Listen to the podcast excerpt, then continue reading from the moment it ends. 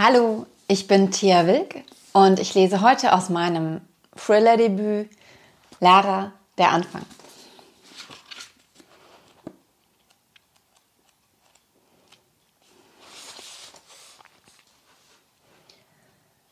Neun. 16. Dezember. Montag. Wir hofften, dass die Leitungen im Haus am nächsten Tag wieder von Elektrizität durchlaufen werden würden. Aber unser Wunsch blieb unerfüllt.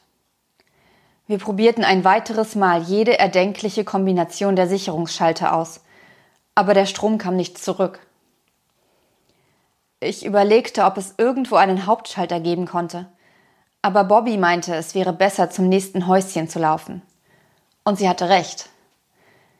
Wir hatten fast eine Stunde damit zugebracht, an dem Sicherungskasten herumzuspielen. Wenn wir heute noch einen anderen Menschen zu Gesicht bekommen wollten, mussten wir jetzt los. Hier, zieh die lieber über. Bobby reichte mir ein paar Skihandschuhe. Du hast wirklich an alles gedacht, oder? Sie zog sich eine Wollmütze über den Kopf und zuckte mit den Schultern. Ich konnte die Bewegung nur erahnen, weil die dicke Winterbekleidung ihren Körper und ihre Statur verhüllte. Dann laufen wir mal los.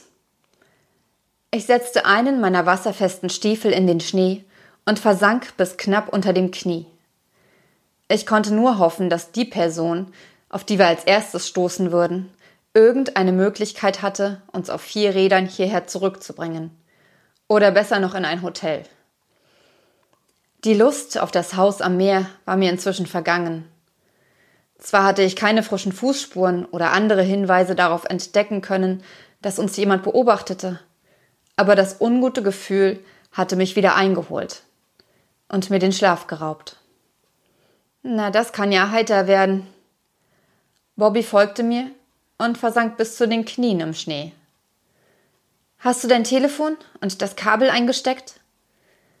Ich griff in meine Jackentasche und vergewisserte mich, dass beides da war. Ja, habe ich. Sie deutete auf ihren Rucksack. Ich habe Brote und etwas zu trinken dabei. Sie verzog das Gesicht. Leider nichts Warmes. Ich nehme an, uns wird beim Gehen warm. Wir durchstießen die leicht überfrorene Schneedecke Schritt für Schritt und hielten uns nahe dem Waldrand. Ich bin noch immer dafür, dass wir durch den Wald gehen. Bobby hatte am Vorabend eine Karte im Regal meines Großvaters gefunden. Wenn wir quer durch den Wald liefen, würden wir weniger als ein Drittel der Strecke zurücklegen müssen, um zu dem kleinen Restaurant zu kommen, an dem wir vor zwei Tagen essen waren. Und dort gab es weitere Häuser. Die Wahrscheinlichkeit, dass wir auf jemanden trafen, der uns helfen konnte, war deutlich höher als bei dem einzelnen Haus, zu dem uns die Straße führte. Nein, aber die Strecke ist viel kürzer. Und ganz sicher ist auch der Schnee dort nicht so tief. Du bist echt ein Angsthase, Lara. Obwohl ich erkannte, dass sie die Worte lustig aussprechen wollte, hörte ich auch den Vorwurf und das Unverständnis darin. Hatte sie recht? Sollten wir durch den Wald gehen? Was ist mit den Tieren? Die schlafen. Der kleine Ausschnitt, den ich von ihrem Gesicht sehen konnte, hatte sich bereits rot verfärbt, und auch ich spürte die Kälte auf meiner Haut. Sind die nicht vollkommen ausgehungert und warten nur darauf, uns aufzufressen? Ich wusste, ich hätte Insatiable nicht mit dir gucken dürfen. Ich konnte ihren Worten nicht folgen. Was meinst du? Was haben denn Schönheitswettbewerbe? Aber dann erreichte mich das Bild einer sehr großen Wildschweinfamilie, die sich über einen toten Körper hermachte meine Gedanken und ich schloss die Augen. Musstest du jetzt wirklich damit anfangen? Sie legte einen Arm um meine Schultern, wofür sie sich vermutlich auf die Zehenspitzen stellen musste. Zumindest wuchs sie ein Stück in die Höhe. Komm schon, Lara, ich passe auf dich auf. Und dann zog sie ein riesiges Messer aus der Tasche. Die 15 Zentimeter lange Klinge war mit einem Tuch umwickelt, aber ich war sicher, dass sie ein Wildschwein vertreiben vermutlich sogar filetieren konnte. Hast du das etwa auch mitgenommen? Sie schüttelte lachend den Kopf. Glaubst du, ich würde so etwas besitzen? Ich hatte keine Ahnung. Wie gut kannte ich sie schon? Ich habe es in einer Schublade bei deinem Großvater gefunden. Hast du auch die Karte dabei? Sie steckte das Messer zurück und zog aus der anderen seitlichen Hosentasche die Landkarte hervor. Sie war in eine Plastikfolie gehüllt.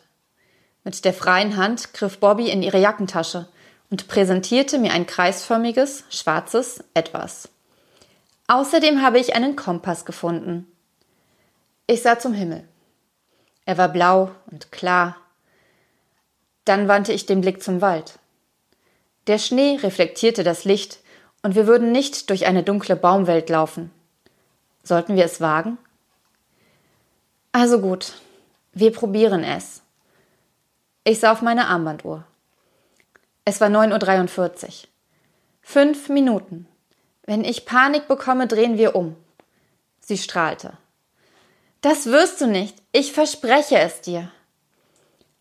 Ich wusste nicht, auf welchem Fundament sie ihr Versprechen baute, aber ich wollte ihr vertrauen. Und ihre Zuversicht steckte mich an. Also liefen wir los. Der Wald war still, mein Kopf permanent in Bewegung, und meine Augen suchten die Umgebung nach Lebewesen ab, nach Vögeln, Eichhörnchen, Füchsen, Wildschweinen und Menschen. Aber ich sah nichts und niemanden. Und mit jedem Schritt schwand meine Angst. Ich genoss die kleine Wanderung immer mehr und als ich das nächste Mal auf die Uhr sah, waren bereits 20 Minuten vergangen. Bobby und ich waren vertieft in Gespräche über die Qualität von Netflix-Serien. Es war uns noch kein einziges Tier über den Weg gelaufen. Wenn man von dem toten Kaninchen einmal absah, das neben einem nur teilweise zugeschneiten Stein vor Schwäche zusammengebrochen sein musste. Wenig später kletterten wir einen kleinen Abhang hinauf und unser Gespräch verstummte unter der Anstrengung und unter der Konzentration, die wir aufbringen mussten, um das ständige Wegrutschen auf den zum Teil vereisten Wurzeln zu verhindern. Ich erreichte die Anhöhe vor Bobby und sah mich um. Die Bäume standen zu hoch, als dass man das Meer hätte sehen können. An den kahlen Ästen hatte sich Schnee festgesetzt, dessen Eiskristalle glitzernd das Licht der Sonne in die Umgebung reflektierten. Der Wind wehte schwach, und um meinen warmen Fingern ein bisschen frische Luft zu gönnen, zog ich die Handschuhe von den Händen. Ich steckte sie in die Jackentaschen, konnte sie dann jedoch nicht mehr schließen. Also zog ich sie wieder heraus und behielt sie in der Hand. Nun sag es schon. Bobby erreichte die Anhöhe nach mir, schnaufend, und stellte sich neben mich. Was soll ich sagen? Na, dass ich recht hatte, dass du froh bist, dass wir hier sind, dass es viel besser ist, als diese langweilige Straße entlang zu gehen. Doch ich sagte nichts dergleichen. Denn ich war zu sehr damit beschäftigt, die Tiere zu zählen, die vor uns feine Wölkchen in die kalte Dezemberluft atmeten. Sie lagen auf dem Waldboden. Ihre Körperwärme hatte den Schnee schmelzen lassen. Keines von ihnen bewegte sich. Aber ich war mir sicher, dass sie uns gehört hatten. Würden sie uns angreifen? Bobby plapperte munter weiter.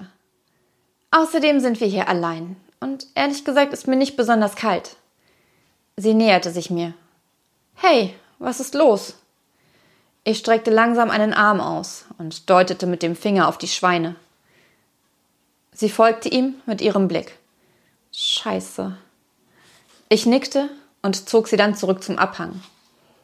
Aber als ich nach unten sah, blieb mein Herz das gerade so schnell geschlagen hatte, als würde es bereits ohne mich den Rückzug antreten wollen, stehen. Etwa 50 Meter vom Fuß des Abhangs entfernt stand ein Mann. Die vielen Bäume versteckten ihn fast, aber meine nach Gefahr suchenden Augen hatten ihn dennoch gesehen. Er trug dunkle Kleidung und ein Fernglas hing um seinen Hals, und er blickte eindeutig in unsere Richtung. Vielen Dank fürs Zusehen und Zuhören. Ähm, ich wünsche dir noch ganz, ganz viel Spaß mit den anderen mörderischen Schwestern aus Berlin. Mach's gut.